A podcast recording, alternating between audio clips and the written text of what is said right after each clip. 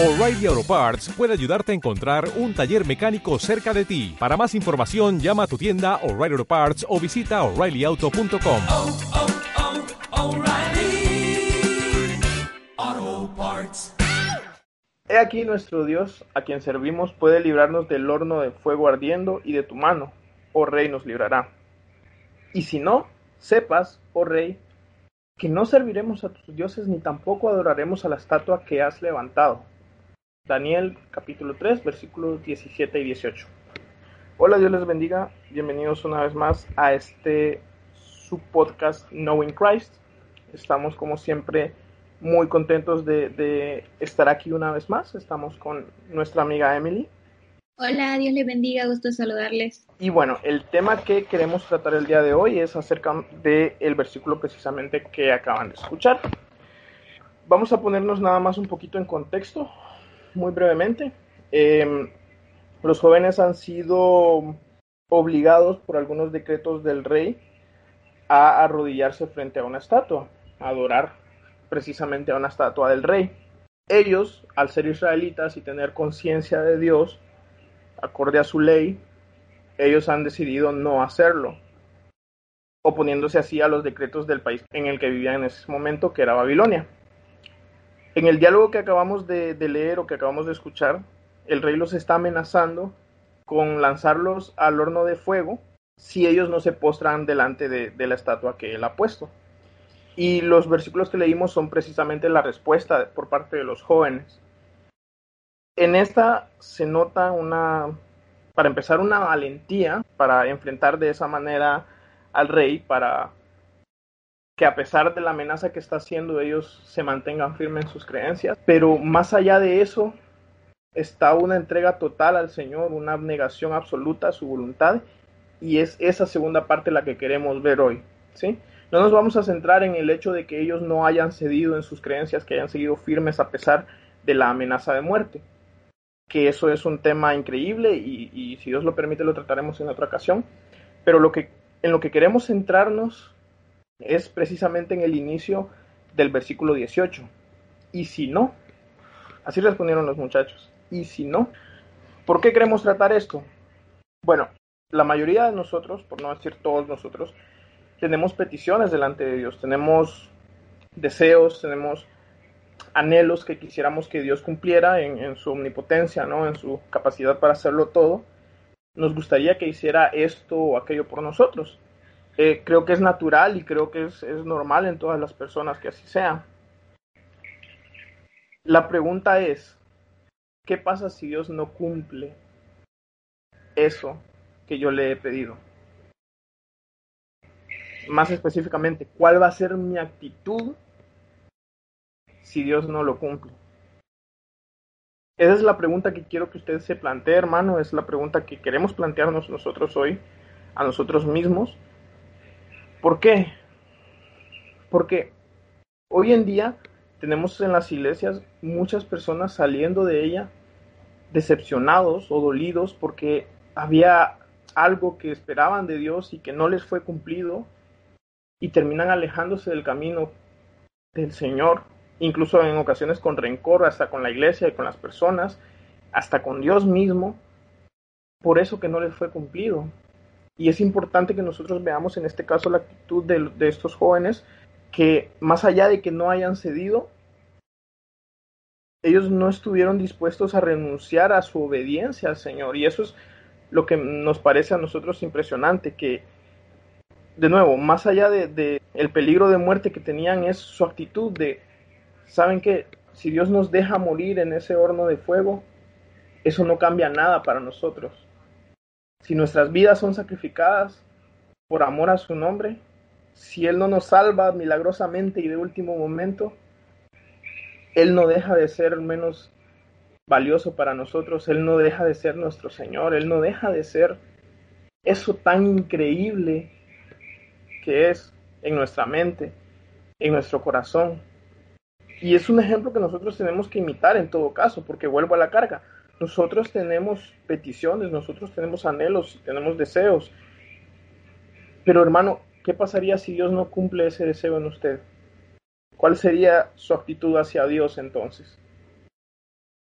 seguiría siendo el Dios magnífico, el Dios de alabanza, el Dios que merece ser glorificado. O de pronto pasaría a ser para usted una decepción, pasaría a ser para usted algo que, que queda como algo doloroso, como un, recuerdo doloroso, como, como algo que simplemente no quiere recordar y que a la larga hace que, que termine enojándose con Dios, que termine guardando rencor hacia el Señor. Y como lo mencionábamos hace un momento, en algunos casos extremos eso incluso termina, en algunos casos extremos eso incluso termina con las personas alejándose totalmente de la iglesia y de los caminos del Señor. Me gusta que toquemos ese de ese aspecto, ese punto tan importante que es con el que debemos iniciar porque eso es lo más común que yo podría decir que emana de, de, este, de esta historia y de este versículo en general, porque solemos nosotros vincular o, o aferrarnos a nuestros deseos, a nuestras necesidades, eh, a nuestras ganas de obtener algo de parte del Señor con, con tanta fuerza que empezamos a sentirnos mal al no recibirlo de parte de Él. Y como decía Ludwig, este es un gran ejemplo que nosotros deberíamos de seguir todos los días en, en todas las situaciones, en todos los aspectos, y, y, reaccionar de esa misma manera, con esa misma abnegación y con esa misma eh, fidelidad al Señor, a su grandeza, a su soberanía, entendiendo de que lo que sea que Él haga va a ser para gloria de su nombre, sin importar que esto vaya contrario a mi actual deseo. Es decir, ellos seguramente querían salir de ahí y que el Señor los librara porque estaban a punto de, de, de ser sentenciados a muerte y una muerte dolorosa, una muerte terrible, por algo que usted sabe que no era algo malo, o sea, no era algo que ellos habían hecho que estuviese mal ahora que lo vemos aunque en aquel tiempo sí lo condenaban. Pero lo, lo que quiero trasladar es que nosotros muchas veces anteponemos nuestros deseos, nuestras necesidades, lo que nosotros queremos, y nos olvidamos de que la voluntad del Señor es mucho más grande y va mucho más allá de lo que nosotros queramos obtener, de lo que nosotros pensemos que es lo mejor para nosotros. El Señor está en todo. Él, a Él no se le pasa por alto nada y lo hemos hablado antes, hemos hablado de la soberanía, hemos hablado de cómo Él es fiel, de cómo Él permanece con nosotros y que a Él nada de lo que nos suceda se le pasa por alto. Lo que sea que, que, que pase, sea lo que nosotros queramos en ese momento o lo que estemos pidiendo o no, siempre va a ser para gloria de su nombre. Y es algo que no debemos olvidar y por eso estos temas que no son muy mencionados o que se mencionan, pero que de repente son por otro aspecto, con otras intenciones o con otras con otra forma de decirlo para que no suene tan fuerte, pero lo que necesitamos que nos digan es basta de anteponer nuestros nuestros deseos, enojarnos con Dios porque eh, su voluntad fue fue hecha y no se cumplió por decirlo de alguna forma, nuestro deseo, nuestra petición. ¿Por qué enojarnos con el Señor si sabemos que lo que suceda va a ser porque eso es lo que Él planeó? Porque estamos siendo siempre privilegiados de seguir en ese plan tan perfecto y en su voluntad tan perfecta y tan grandiosa que deberíamos estar agradecidos. Y yo quiero también, Ludwig, mencionar que eh, no voy a decir que no duela, porque somos humanos después de todo y sí duele, y yo lo he experimentado para, para ponerme, eh, para hablar de mí misma porque es lo que puedo hablar, y yo sé que en muchas ocasiones puede doler, puede ser difícil y puede costarnos entenderlo, porque tal vez nuestro dolor nubla nuestro conocimiento de la voluntad de Dios. Y aunque lo sabemos y aunque nos lo han repetido y aunque lo hemos escuchado y lo hemos leído y estamos conscientes de ello, puede ser que esos sentimientos nublen, estas emociones nublen esa, ese conocimiento.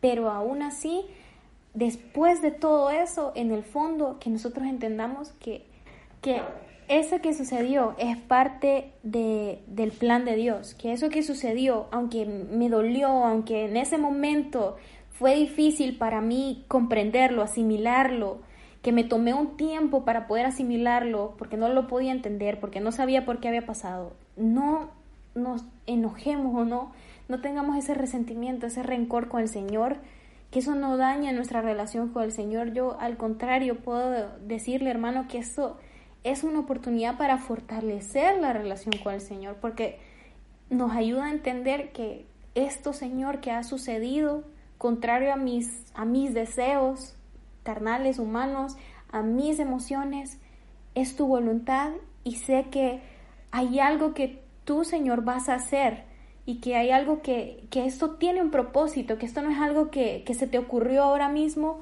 y si así y si, y si es diferente a lo que yo deseo, pues siempre va a llegar a un propósito mayor. Y sé que Ludwig quiere aportar algo.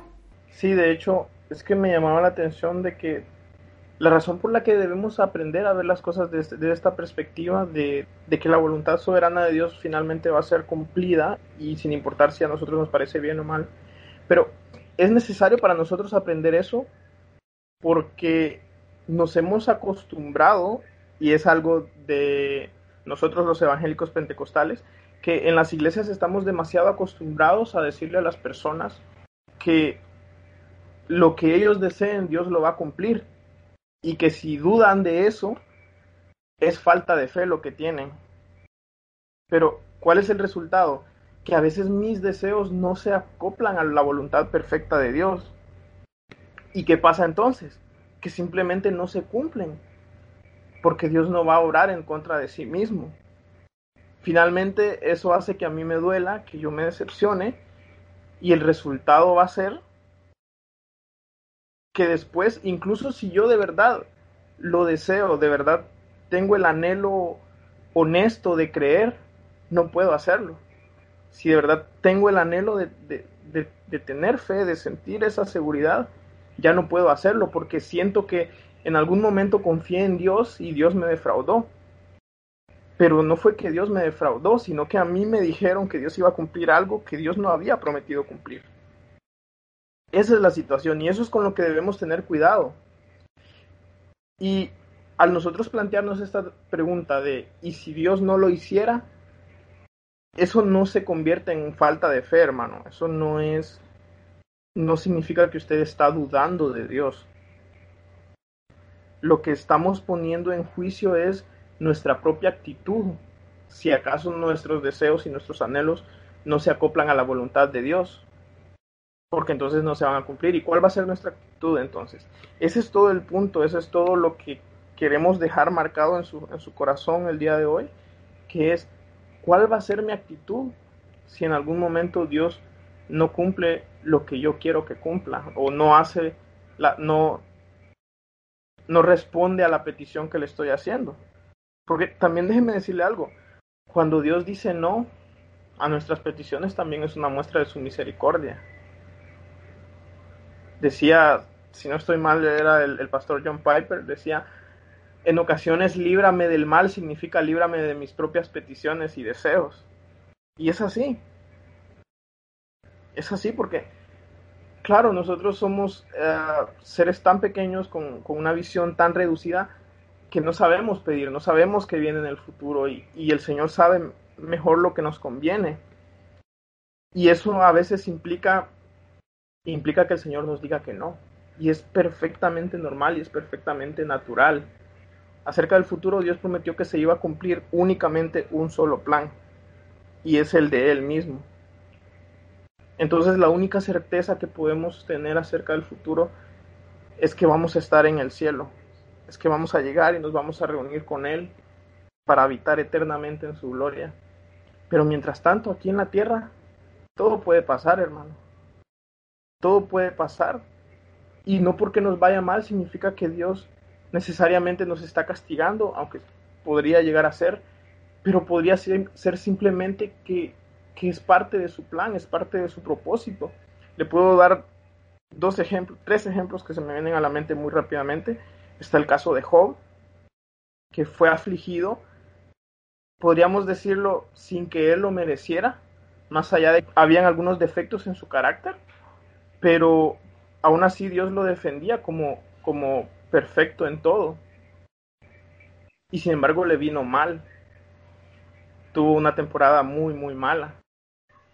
Podemos ver el ejemplo igual de Pablo, quien desde su conversión hasta su muerte fue un constante ir de dolor en dolor, de, de ser afligido una y otra y otra y otra vez. Y seguramente que él en algún momento tuvo un anhelo de que, de que su vida fuera más sencilla. Él era alguien con una posición importante antes de convertirse y, y seguramente que en algún momento extrañaba su posición cómoda, sus bienes materiales, no sé. Pero para la gloria de Dios y para el Evangelio de Cristo era más conveniente que Él sufriera situaciones de repente precarias, situaciones difíciles. Pero eso a la larga nos dejó la gran parte, la gran mayoría del Nuevo Testamento hasta el día de hoy. Y es una bendición para todos nosotros y que quizás no hubiera sido igual si él no hubiera sufrido lo que sufrió. Y un tercer ejemplo que es, es para mí el, el más claro, el más importante de todos, es el del mismo Jesucristo.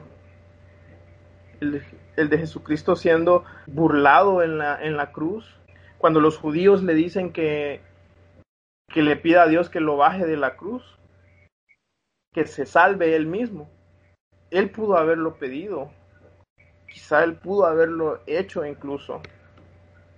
Él pudo haberse salvado. Él pudo haberle pedido al Padre que enviara a alguien por él que enviara ángeles por él, que el mismo Padre lo rescatara de ahí y no hubiese pasado nada.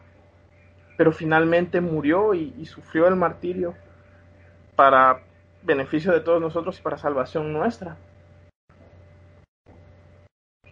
Jesucristo en ese momento no fue liberado milagrosamente de su situación, pero no por eso dejó de confiar en su Padre, no por eso dejó de lado su comisión. Y es precisamente la misma actitud que vemos en estos tres jóvenes, de abnegación total, que era la palabra que, usaba Emily, que me gustó bastante, de abnegación a la voluntad de Dios, a su presencia, a obedecer lo que él había dicho. Entonces, lo que trato de decirle con todo esto es tener el pensamiento de que quizá Dios no conceda lo que le estoy pidiendo, no es falta de fe, es una posibilidad real y Dios no es menos Dios por eso, porque puede tener razones perfectamente justificables para no, para no conceder lo que le estoy pidiendo. Lo que sí puede ser falta de fe es, es que mi fe sea tan débil que por no, porque no se me conceda una petición yo voy a abandonar el camino del Señor. Eso sí puede ser falta de fe, eso sí puede ser visto con desagrado de parte de Dios. ¿Por qué? Déjeme ponerlo de esta manera, hermano. ¿Qué tal si yo me acerco a usted? Me hago su amigo, platicamos cotidianamente y un día empiezo a pedirle algo, lo que sea, no sé, un café, digamos. Y, y después de varias ocasiones en, las que se lo pido, usted por alguna razón no me lo puede dar o no quiere hacerlo simplemente y no me da el café y yo dejo de ser su amigo. Yo dejo de acercarme a usted, yo dejo de, buscar su amistad, su compañía. ¿Qué le suena a eso? Suena que era más que una compañía, más que un cariño, era, era interés de nuestra parte. Sí, era interés de mi parte. Yo, a mí no me interesaba usted o su amistad, me interesaba el café nada más. Estoy poniendo un ejemplo súper superficial, no valga la redundancia. Pero el punto al que quiero llegar es cómo se ve si yo me alejo porque me concedieron una petición. Se ve como interés. Y así lo puede, lo puede ver el Señor también. Lo puede ver como una traición de nuestra parte. Señor, entonces yo te amo, yo estoy bien contigo, yo te alabo únicamente si me das esto, si me das lo otro, si me concedes esto y aquello. Hermano, Dios no está en la obligación de concedernos nada. Nada. Nos acercamos a Él como mendigos. Esa es nuestra, nuestra única opción realmente, porque nos acercamos hacia Él como quien no tiene nada. Porque entonces delante de Dios no, no tenemos absolutamente nada. En nuestro, él, como lo decía hace un momento, Él no está obligado a darnos absolutamente nada. ¿Por qué? Porque Él ya dio todo lo que necesitamos. Y todo lo que necesitamos es el sacrificio de Cristo y el Espíritu Santo dentro de nosotros. Todo lo demás es extra, todo lo demás es añadidura, todo lo demás no es que, no, que lo necesitemos, no es que si Dios no lo concede, Él está faltando a nosotros como proveedor o como Padre o, o como nuestro Señor. Entonces, la manera en que, en que debemos interpretar nuestras peticiones delante de Dios es de esa manera, como peticiones, que pueden o no ser cumplidas, y eso no cambia en nada. Si Dios me dice que no a esto que yo le estoy pidiendo, por bueno que sea, porque incluso puedo estar pidiendo algo que parece beneficioso, que a mí me parece beneficioso para su reino, pero incluso si Dios dice que no, eso no cambia absolutamente nada. Él ya hizo lo que tenía que hacer, él ya dio su sacrificio, él ya dio un sacrificio a su Hijo y él ya dio el Espíritu Santo, que es todo lo que necesito. Cualquier otra cosa es añadidura que puede o no ser dada. Esa debe ser nuestra perspectiva y así debemos manejarnos siempre. Estoy totalmente de acuerdo, creo que Ludwig ya dijo todo lo que, lo que queríamos trasladarles a ustedes y, y eso está bien porque es lo, lo, más importante, es lo que, la esencia de lo que queríamos compartirles y esperamos que para ustedes esto sea, sí, para muchos un llamado de atención, para otros algo que, que los ayude a, reflexionar, para que nos ayude a cuestionarnos cuál sería mi actitud o me he preguntado y si no, o estoy constantemente sintiendo rencor porque el Señor no cumple mis peticiones o estoy enojándome o qué actitud he tenido que es necesario que cambie, que empiece a, cambiar toda esa forma de ver las cosas y a ser más bien agradecidos, a ser como ese ejemplo que nos dan estos tres jóvenes y los ejemplos que Ludwig nos daba también, que todo es para la gloria del Señor y que eh, el Señor no está obligado a nada, una vez más recalcamos, ya nos dio todo y, y debemos, esa actitud de agradecimiento muestra también o, se refleja también en cómo nosotros reaccionamos a lo que el Señor nos da, sea lo que pedimos o no, sea que nos diga un no definitivo a una petición que hemos tenido por mucho tiempo, lo que sea que el Señor conteste a nuestra petición va a ser para gloria de su nombre y debemos estar agradecidos totalmente porque Él nos permite llegar a Él con esas peticiones. Eso desde ya es una misericordia enorme porque no nos merecíamos nada, hermano, y, y ahora tenemos esa oportunidad que muchas veces no aprovechamos. Entonces, queríamos dejarle esto para que juntos reflexionemos, para que juntos empecemos a cuestionarnos más, a pensar más en este tema que es muy importante. Y con esto queremos terminar. Si recuerde que usted puede enviar sus aportaciones, que puede enviar preguntas, comentarios a nuestro correo electrónico que es podcastknowing.gmail.com Repito, podcastknowing.gmail.com. También puede escribirnos en nuestra página de Facebook, que es Knowing Christ, y en Instagram, arroba Knowing Christ-bajo. Con esto nos despedimos. Oramos que el Señor los bendiga, que los guarde y los cuide siempre. Gracias por escuchar. Hasta la próxima. Nos vemos la otra. Oh, oh, oh. ¿Necesitas ayuda? En O'Reilly Auto Parts te ayudamos. ¿Necesitas algún consejo? Te aconsejamos. Nuestros profesionales en autopartes están siempre disponibles para ayudarte a encontrar lo que necesites. Excelente servicio al cliente es solo una de las ventajas que ofrece O'Reilly Auto Parts. Los profesionales en autopartes. Oh, oh, oh.